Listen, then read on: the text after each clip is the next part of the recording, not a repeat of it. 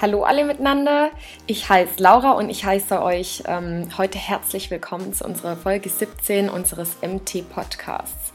Wir sprechen heute mit Christoph Brox, dem CEO von Canter Added Value, einer Marketingberatung für strategische Markenführung. Und nach unserem letzten Besuch bei Black 8 wollen wir heute Markenberatung mal aus einer anderen Perspektive kennenlernen, und zwar aus der der Insight-gestützten Markenberatung.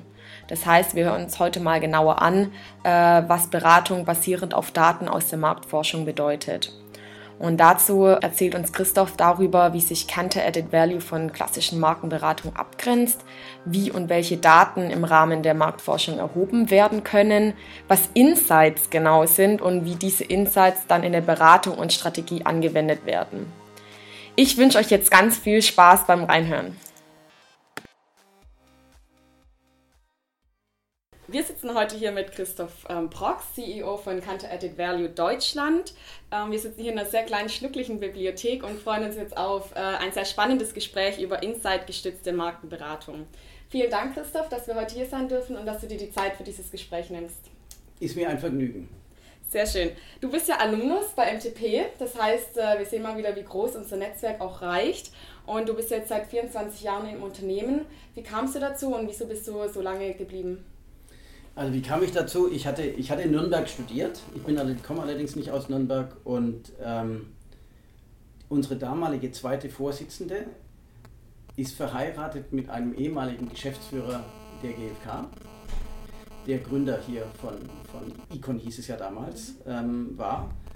Ähm, hatte sogar auch versucht, mich zur GfK zu bekommen, da hatte ich aber keine Lust drauf. Ähm, ich bin dann also nach dem Studium erstmal weg aus Nürnberg, war drei Jahre in Bad Homburg in der damals größten deutschen Marketingberatung, die also auch hinter McKinsey und Boston Consulting und Berger die Nummer 4 im Markt war, gibt es heute nicht mehr, ist von Gemini Consulting gekauft worden.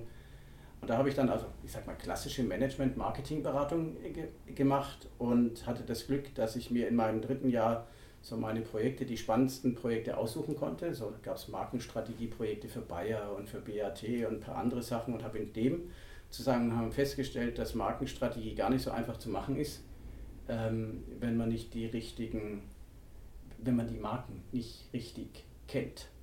Und auch die Marketingberatung hat damals auf Marktforschungsdaten zurückgegriffen, die ich nicht besonders gut fand.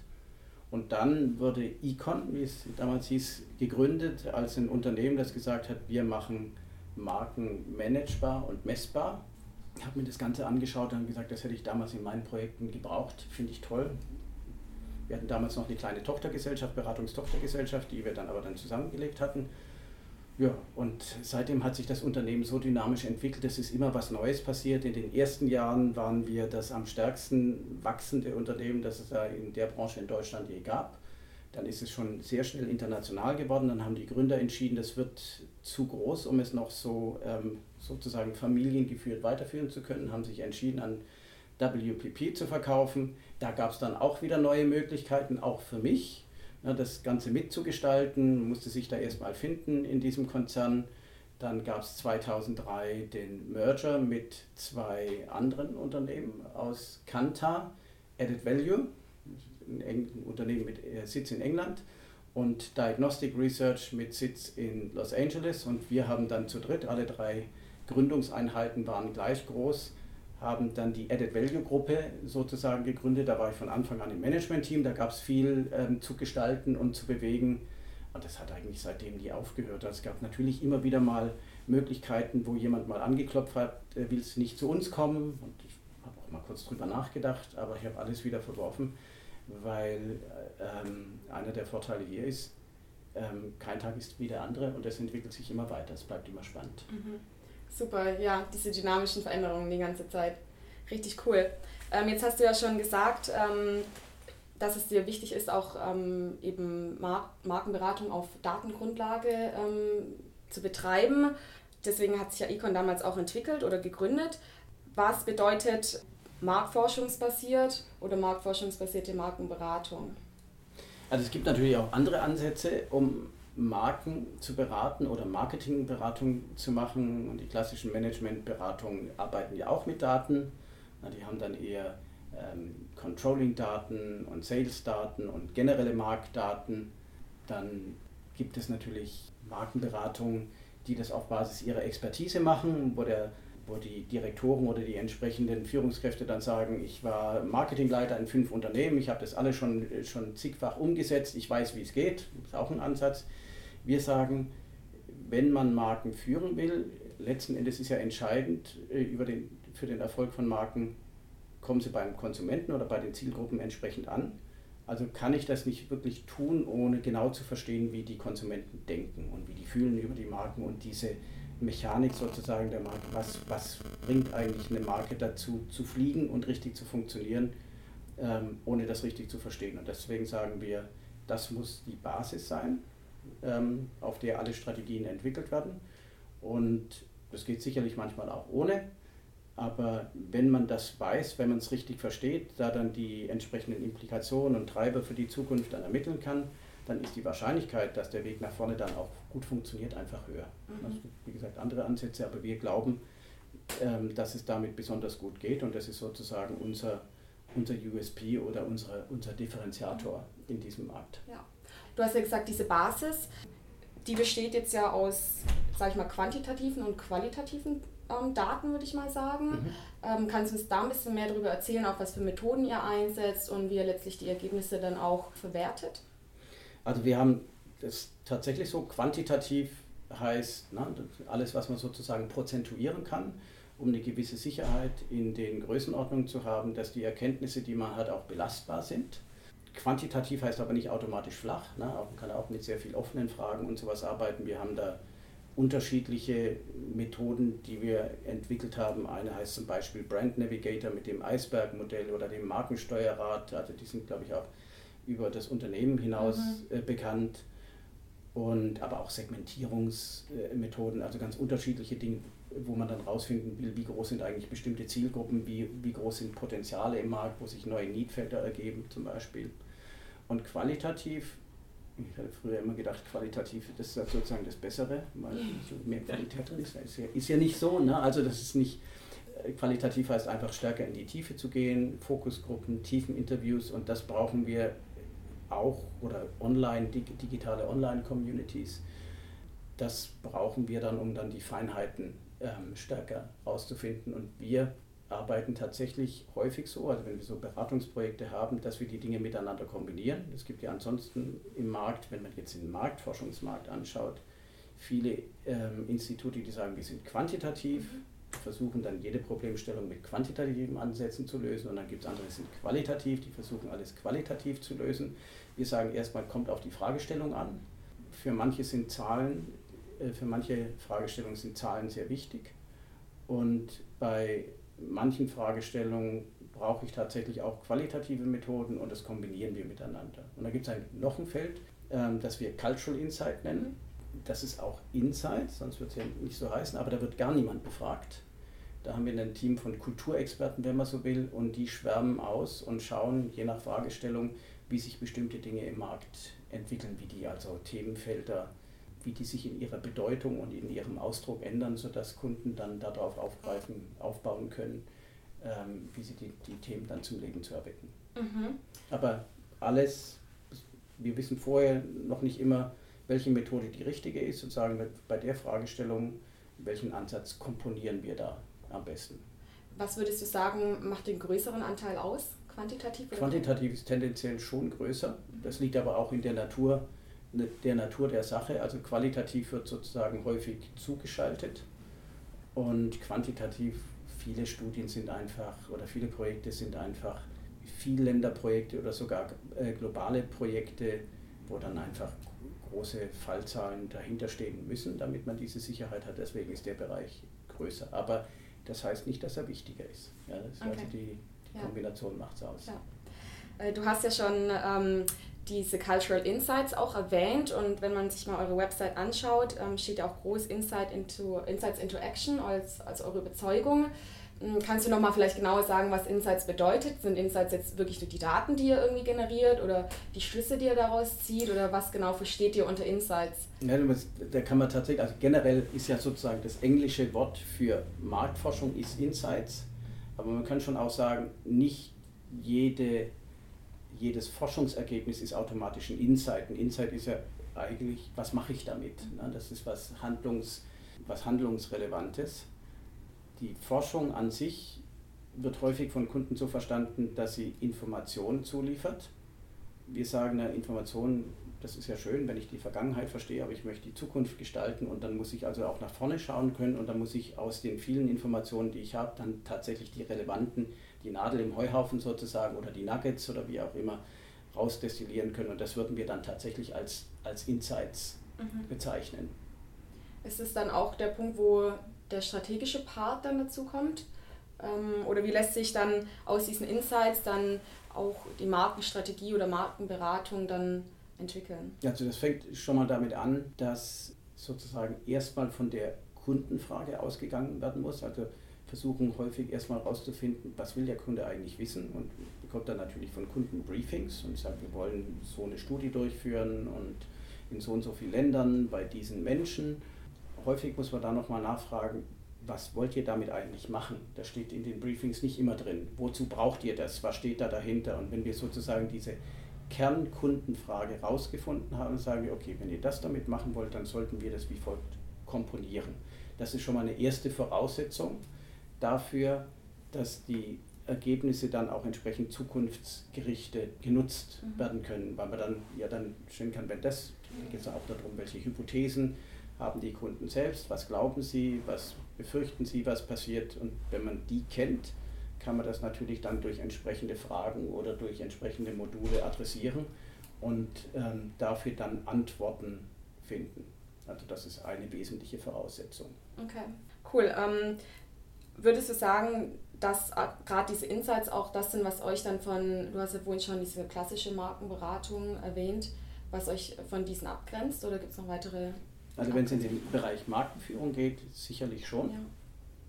Also da gibt es andere Markenberatungen, die einfach anders agieren. Jede Markenberatung, denke ich, würde sagen, natürlich nutzen wir Fakten und nutzen wir Insights. Ähm, die Frage ist, in welchem Ausmaß und nicht jede Befragung liefert automatisch einen Insight oder nicht jede Befragung lässt sich dann auch zukunftsgerichtet entsprechend auswerten. Grundsätzlich denke ich schon, dass uns das dass uns da unterscheidet von den Unternehmen, die mit uns um Markenstrategieprojekte pitchen.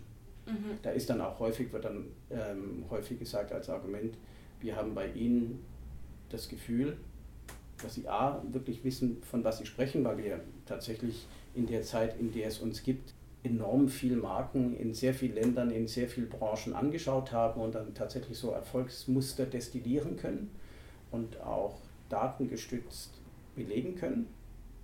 Das zum einen, aber dann häufig auch die Aussage, wir müssen die Strategien, die wir entwickeln, auch vor dem Management vertreten und dann müssen sie belastbar sein und wir glauben bei ihnen, dass sie uns diese sozusagen diese Beweise oder diese, diese Fundierung, diese Sicherheit liefern können und nicht nur eine kreative Lösung, wo ich dann am Schluss sage, das finden, finden zwar alle toll, aber ob es funktioniert, weiß niemand. Ja, also diese, dieser wissenschaftliche Aspekt, wissenschaftliche ja. Fundierung, wie ja. du gesagt hast. Genau. Äh, würdest du sagen, wenn wir jetzt mal so leicht in den Bereich Big Data reinschwenken, dass euch äh, Big Data auch äh, in die Karten spielt? Ja, als datengetriebenes Unternehmen ja dann? Ja, ja und nein, muss man sagen. Also bei uns ist es natürlich auch so, dass mehr Datenquellen, Big Data heißt dann ja auch die, die Zusammenführung der ganz unterschiedlicher Datenquellen. Das heißt, bei uns kommt jetzt auch immer mehr auf uns äh, zu, dass wir nicht Befragungsquellen sozusagen nutzen, Social Media Data und dann aber auch Daten vom Controlling vom Kunden und Mediadaten und so weiter. Ähm, haben dann auch eine Abteilung, die sich stark damit beschäftigt, sind da also grundsätzlich schon mal ganz gut aufgestellt. Teilweise ist es bei Big Data so, aber dass es dann auch Spezialisten gibt, sagen wir wirkliche Data Analytics Unternehmen, die dann eigentlich nur noch mit Statistikern arbeiten und die sich darauf spezialisiert haben.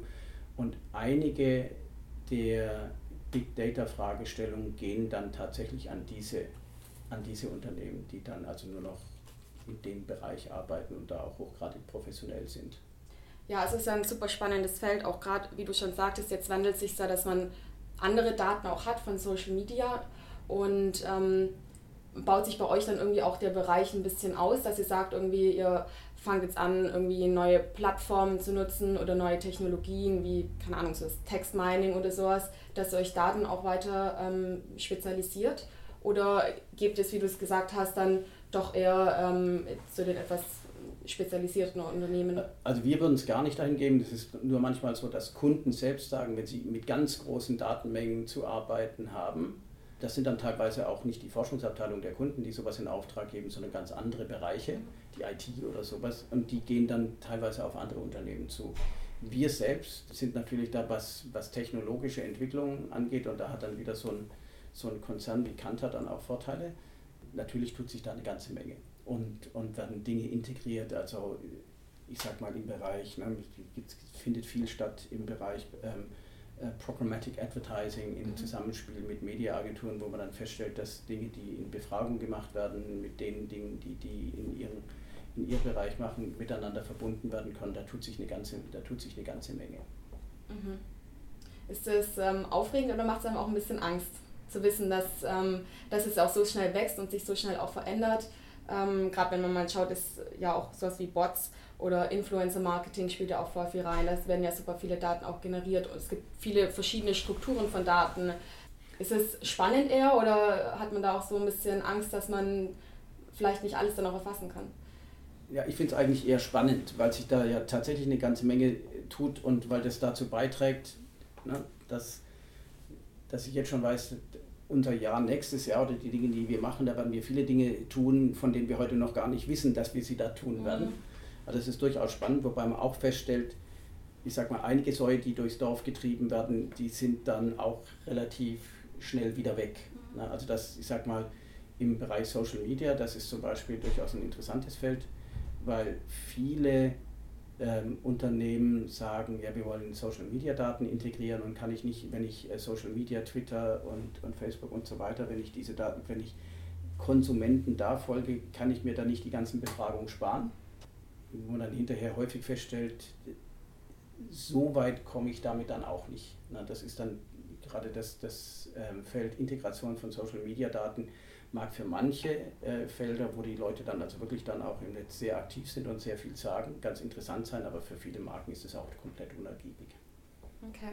Ja, du hast die Datenkonzerne ja schon angesprochen, wie, wie Google oder Facebook.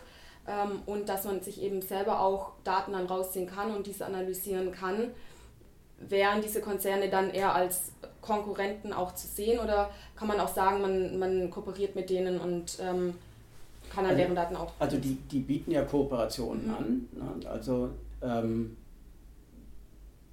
und das macht man dann natürlich auch. Ne? Also es gibt für uns einfache Möglichkeiten, mit Google Surveys zu arbeiten.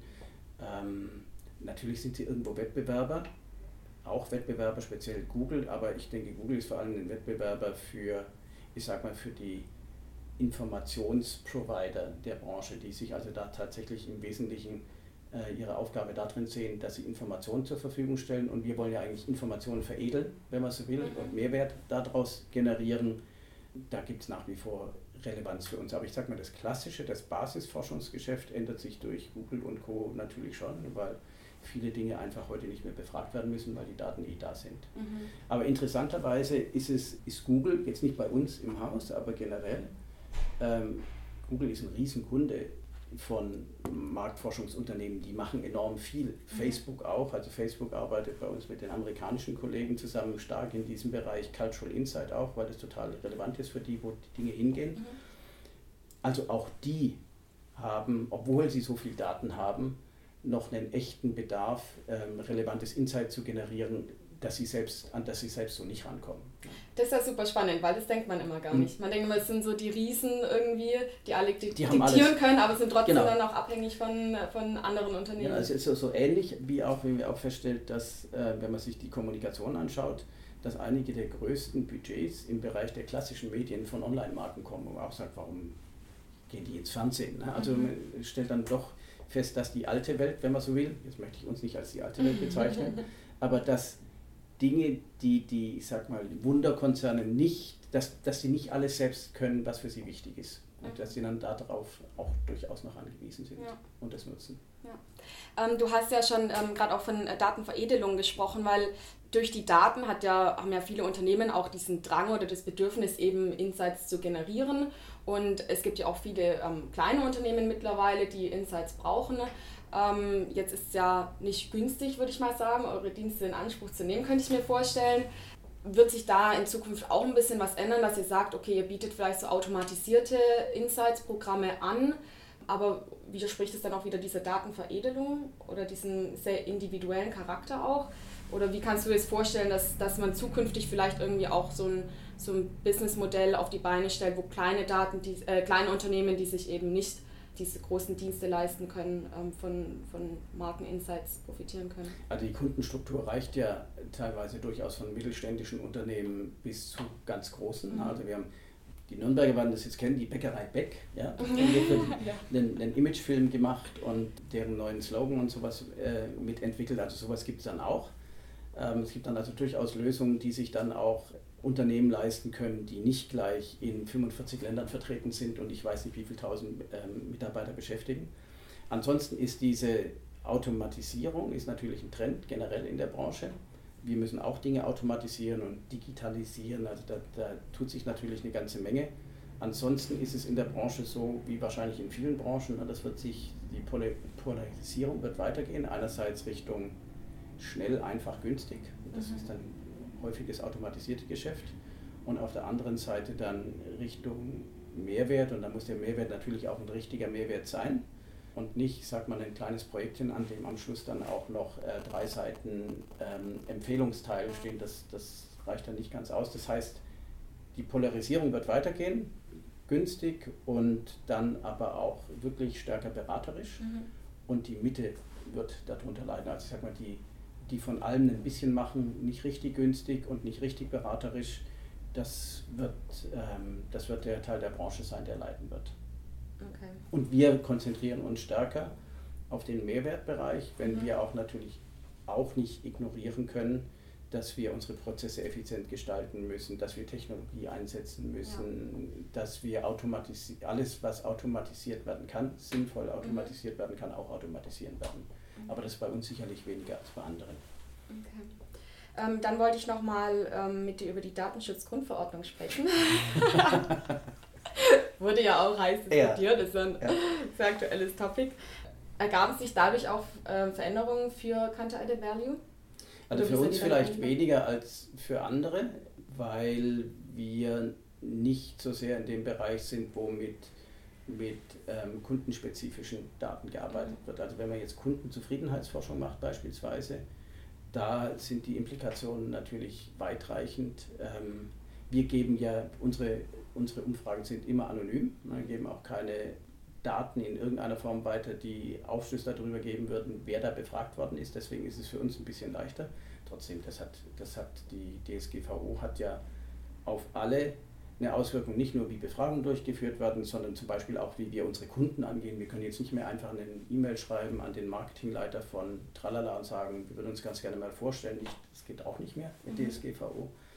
Ja, also die Auswirkungen sind durchaus weitreichend für unser Forschungsgeschäft, teilweise, aber gar nicht so sehr, wie man meinen würde, mhm. weil einfach der Datenschutz in Deutschland vorher auch schon ja. groß geschrieben wurde. Also da stelle ich tatsächlich fest, dass die Kollegen im Ausland viel stärker mhm. damit zu kämpfen hatten. Also wir hatten auch vorher schon relativ strikte Regelungen, was wir dürfen und was wir nicht dürfen und uns da natürlich dran gehalten. Deswegen ist der Schritt nicht so groß. Aber generell, also nicht nur aufs Forschungsgeschäft bezogen, sondern generell, wie so ein Unternehmen agiert, sind die, sind die Implikationen schon weitreichend. Aber man muss trotzdem sagen, im Sinne Verbraucherschutz ist es natürlich für Unternehmen vielleicht nicht ganz leicht, aber eine tolle Geschichte. Mhm. Okay dann ähm, lass uns doch mal vielleicht ähm, am Ende noch ein bisschen über die Zukunft sprechen. Wie siehst du die Entwicklung der Branche in Zukunft? Welche Perspektiven tun sich da auf aus deiner Sicht? Ich hatte es gerade schon angedeutet. Also die Marktforschungsbranche, wenn ich die Marktforschungsbranche mhm. nehme, die Beratung, bei uns ist ja immer die Frage, was sind wir jetzt? Äh, eigentlich sind wir Berater oder sind wir Marktforscher? Wir sagen, wir machen Insight-gestützte Beratung. Wir sind also tatsächlich so ein Hybrid und ich stelle auch fest, dass diese Hybridform, wie wir sie darstellen, wirklich selten vorkommt. Mhm. Also gibt es auch bei Kanta, auch wenn das ein globaler Konzern ist, kaum. Ja, die, dann die klassischen, die dann also wirklich relativ eindeutig dem Beratungszweig zuzuordnen sind und die Forscher sind dann tatsächlich eindeutig nicht dem Beratungszweig zuzuordnen. Aber die, die Forschungsbranche an sich, die wird sicherlich äh, weiterhin ihre Relevanz haben. Wird ihre Budgets teilweise anders in anderen Bereichen finden, nicht nur in den Marktforschungsbereichen. Und der Markt wird sich, wie schon angedeutet, äh, gedeutet, polarisieren. Da gibt es die, die stark technologiegetriebenen, sehr effizienten, kostengünstigen Informationsprovider und es gibt die beraterischen. So in diese Richtung wird sich, glaube ich, stärker ähm, polarisieren und stärker entwickeln, wobei der größere Teil des Markts in diesem technologiebasierten, automatisierten ist und der spannendere Teil des Markts finde ich jedenfalls in dem anderen Bereich. Okay, das heißt. Kunden, man stellt dann fest, also früher war es tatsächlich, also man stellt ja auch fest, dass es auf Kundenseite viel Veränderungen gibt, also zum Beispiel, wenn ich das vergleiche, bin ja doch eine Weile da, äh, mit dem, wie die Projekte vor Jahren gemacht wurden.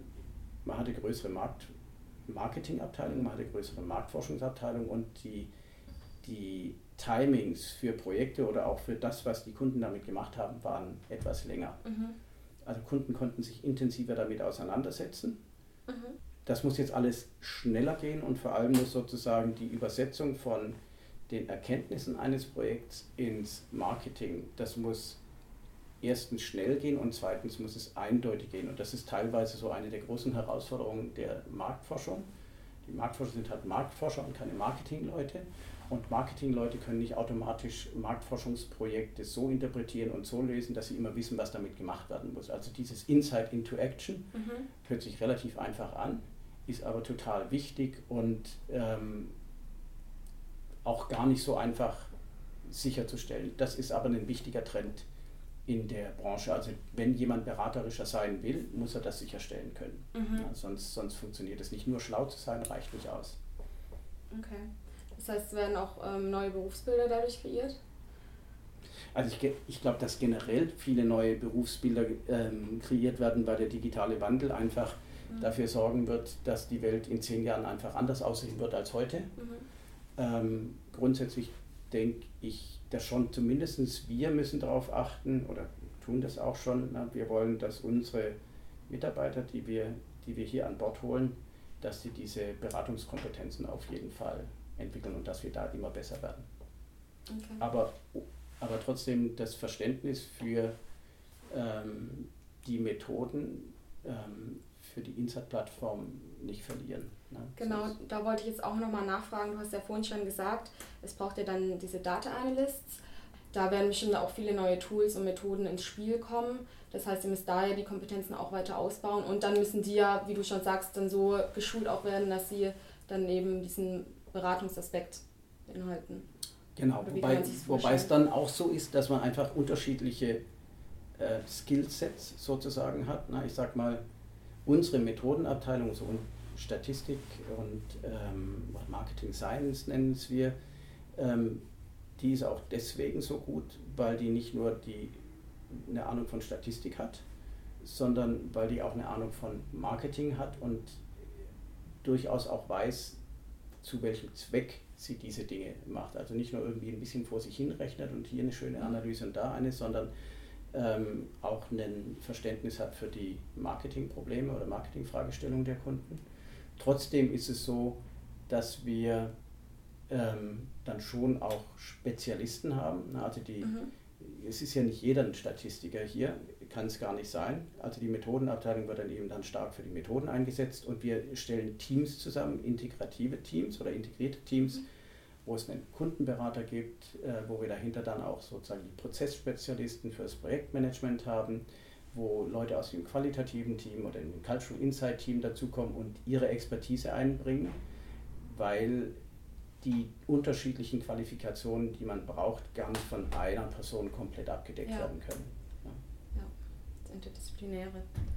Ähm, würdest du sagen, dass sich euer Vorteil gegenüber den klassischen Markenberatungen dann auch vielleicht noch ein bisschen ausbaut? Dadurch, dass es eben viel mehr Möglichkeiten auch gibt, Insights zu generieren? Ich denke, zumindest sollte, sollte nicht geringer werden.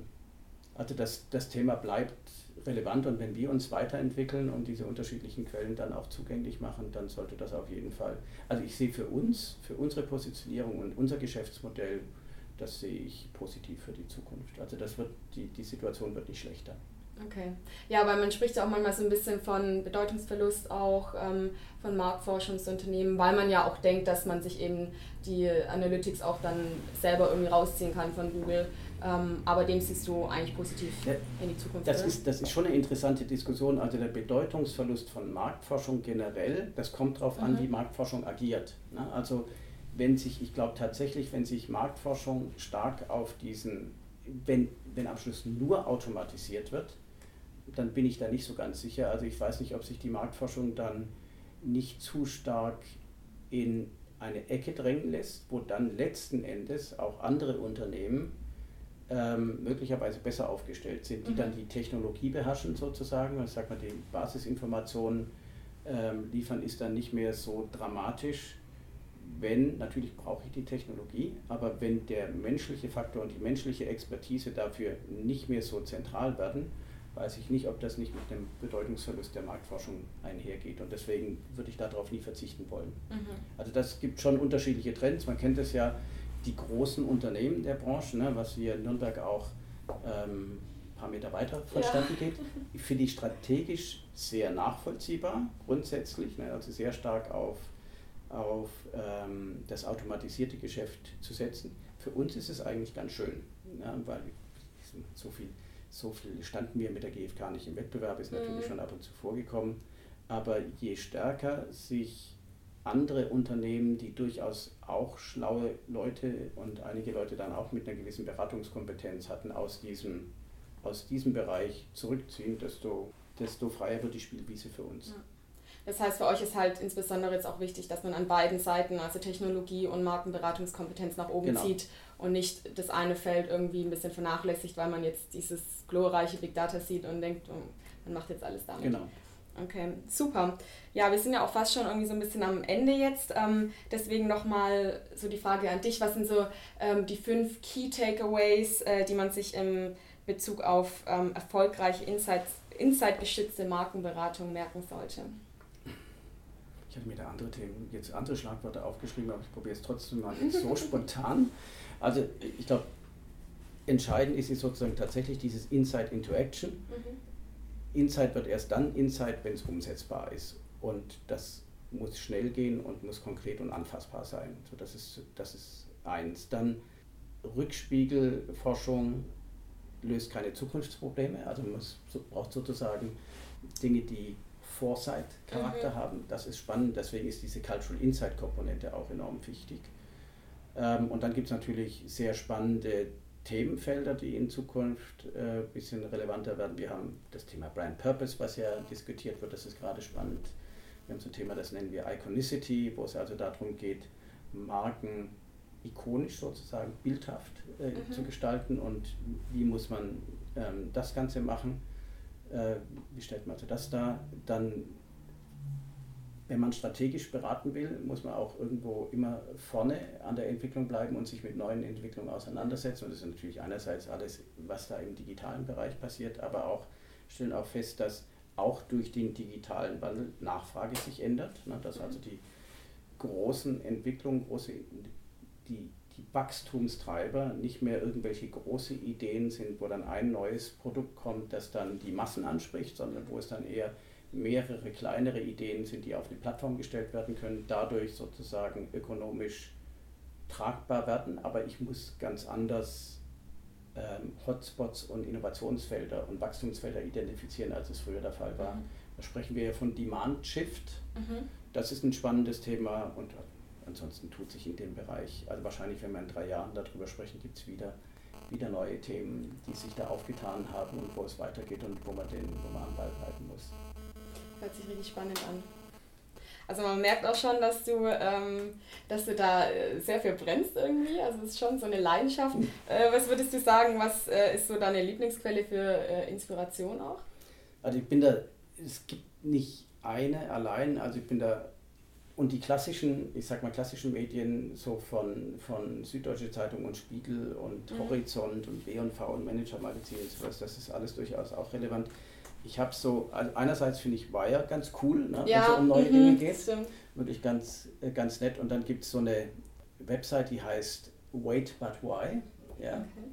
Die ist sehr, sehr witzig. Also die, wie der, wie der Titel schon sagt, die bisschen ironisch, ähm, bisschen hinterfragend irgendwelche neuen Themen aufgreift und die auf eine sehr äh, provokante, mhm. so ein bisschen quergedachte Art und Weise mhm. angeht. Finde ich ganz spannend. Ja, so ein bisschen dieses Bold, was wir alle genau. von dem alle mal sprechen. Und dann ansonsten privat, ähm, alles was so im Bereich, sag mal, andere Kulturen und Reisen und sowas geht. Ich finde also tatsächlich immer noch, ähm, ich finde TripAdvisor immer wieder spannend. ja. Selber, ich schreibe dann meine, meine eigenen Reviews dann auch, wenn ich ja. sage, ich kriege da Informationen draus, kann man darüber streiten, wie authentisch das immer ist, aber ja relativ gute Erfahrungen damit gemacht. Also sage ich, habe ich auch eine Schuld, da wieder was ähm, zurückzugeben. Mhm. Und finde eigentlich schon immer wieder sehr spannende Sachen. Also, hm, das könnte mal was sein für die Zukunft. Ja. ja. Man braucht einfach viel Zeit noch irgendwie. Ja, so, ähm, so, wir haben am Ende immer so eine kleine Tradition, das sind immer drei Fragen. Mhm. Zum Abschluss nochmal. Die äh, erste Frage dann an dich, äh, was treibt dich an? Was treibt mich an? Also ich glaube, so Change is good mhm. sozusagen. Es macht einfach Spaß, nicht stehen bleiben zu dürfen oder auch nicht stehen bleiben zu müssen. Und ähm, jeden Tag neuen Herausforderungen zu begegnen. Also kein Tag ist wie der andere. Ähm, es gibt immer was, über was man sich Gedanken machen muss. Ähm, und das finde ich spannend. Das, das macht Spaß. Also ich könnte keinen Routinejob brauchen. Mhm. Ja, das merkt man. Wenn du jetzt den 20-jährigen Christoph gegenüberstündest, ähm, welchen Rat würdest du ihm auf den Weg geben für die Zukunft? Das ist tatsächlich gar nicht so einfach, habe darüber mhm. nachgedacht. Und das ist, glaube ich, auch nicht, lässt sich gar nicht in einem Satz ausdrücken. Also einerseits, ja, mach das, was deine, mach das, für was du Leidenschaft hast. Mhm. Ne? Das auf jeden Fall. Aber vielleicht schon noch mit dem Zusatz, überleg dir bei dem, was du machst für die Zukunft, wenn es um, das Berufliche geht, ähm, wie viel Zukunft es hat, wie nachhaltig es ist, mhm. eben weil sich durch den digitalen Wandel so viel ändern wird, dass sich manche Berufsbilder, die es heute noch gibt, die es vielleicht dann in zehn Jahren nicht mehr gibt. Und ähm, eine zehn Jahre Perspektive ist ja dann doch bei solchen Überlegungen nicht ganz irrelevant, auch wenn man nicht alles abschätzen kann. Ne? Also ja. auch diese Kombination aus beiden. Bisschen, also viel Bauch mhm. und, und Herz sozusagen, aber Kopf dabei nicht komplett ausschalten. Ja, ein guter Rat. Ähm, jetzt hast du es so ein bisschen vorweggenommen. Letzte Frage wäre jetzt gewesen, was ist so dein Motto? Ähm, das du so für dich verinnerlicht hast. Du hast ja gesagt, Change is good. Ähm, hast du da noch äh, ein anderes Motto? Ist es das? Also es gibt eins, was jetzt in meiner Rolle ähm, schon des Öfteren relevant ist. Das ist, beschäftige dich nicht mit Dingen, die du nicht ändern kannst. Was immer wieder Sachen gibt, über die, die man sich natürlich fürchterlich aufregen mhm. könnte. Sag, das ist jetzt so, ich kann es nicht ändern, also bitte nach vorne gucken, aber dann die Dinge, die ich ändern kann, da natürlich dann die wichtigen zu identifizieren und die dann aber mit ganzer Energie angehen. Also Energie auf das setzen, was vorne liegt, mhm. was gestaltbar ist und nicht das, ähm, was einem vielleicht Magengeschwüre bereiten könnte, aber nicht in der eigenen Macht liegt. Ja, so Energie verschwenden, weil genau. man eh nichts ändern kann. Genau. Ja. Gut, ähm, also ich fand es also das Gespräch wirklich sehr interessant. Ich glaube, wir haben wirklich super viel mal wieder gelernt, ähm, mal wieder eine neue Perspektive auch kennengelernt. Marktforschung war bis jetzt noch nicht so großes Thema bei uns bei MTP. Ähm, deswegen war es jetzt ähm, sehr viel, also sehr wertvoll auch. Und äh, vielen Dank dafür. sehr gern. Und wo du das gerade sagst, als ich hierher gekommen bin, ich bin ja von der klassischen Beratung gekommen, mhm. ich hatte mich nie als Marktforscher verstanden, mhm. aber Marktforschung als Handwerkszeug, mit dem wir andere Sachen machen können, das ist tatsächlich was Gutes. Ja, und ich glaube, es ist so ein bisschen auch der Struggle von vielen ähm, Marketeers, die dann so sagen, ja, okay, jetzt, jetzt mache ich irgendwie eine Kampagne, aber ich, ich weiß nicht, also ist es auf das Richtige gestützt. Und äh, insofern ist dann echt spannend, dass man sagt, ja, okay, ich habe jetzt hier meine Fundierung und ähm, kann die jetzt anwenden. Und das vielleicht noch als kleine Ergänzung, weil dieser Struggle da von Marketeers, die da manchmal auch denken, Marktforschung killt Kreativität. Mhm. Das mag bisweilen vorkommen. Wir würden eher sagen, Marktforschung, wenn man es richtig macht, kanalisiert Kreativität. Ja, und dann ist es sehr produktiv. Dieses Explorative, dieses Herausfinden. Ja, ich weiß, mein Suchraum ist nicht mehr 360 Grad, mhm. sondern vielleicht ein Korridor von 70 Grad oder sowas. Und wenn ich da dann meine kreative e-, Energie darauf fokussiere, dann ist die Wahrscheinlichkeit, dass ich Lösungen finde, die auch zur Strategie passen, einfach mhm. besser. Ja. Also ich stelle es mir richtig, äh, ich stelle es mir schon kreativ und auch sehr inspirierend vor. Also schon sehr cool. Habe ich nichts hinzuzufügen. Super, dann wissen wir jetzt alle, was wir werden. Also dann, Christoph, nochmal vielen, vielen Dank, dass du dir die Zeit genommen hast. Und ähm, ja, Dankeschön. Danke euch, Laura und Fabian. Wir hatten ganz viel Spaß bei unserem Besuch bei Kante Added Value und unsere Folge 17 für euch. Wir durften Kante Added Value als Hybrid aus Marktforschung und Beratung genauer kennenlernen und haben natürlich ganz viel darüber gelernt, wie wichtig qualitative und quantitative Daten sind, wie wichtig Cultural Insights sind, um zukunftsgerichtet und fundiert Strategieentscheidungen treffen zu können. Ich fand vor allem auch richtig spannend zu erfahren, wie sich die Branche entwickelt und dass vor allem die Vereinigung von statistischen Fähigkeiten und beraterischen Kompetenzen sehr wichtig sind, um insightgestützte Markenberatung erfolgreich betreiben zu können. An der Stelle verabschieden wir uns jetzt von euch für dieses Mal und freuen uns schon auf unsere nächste Folge mit euch. Und jetzt seid ihr natürlich wieder gefragt, denn ihr sollt nicht abwarten und Tee trinken, sondern rausgehen und einfach machen.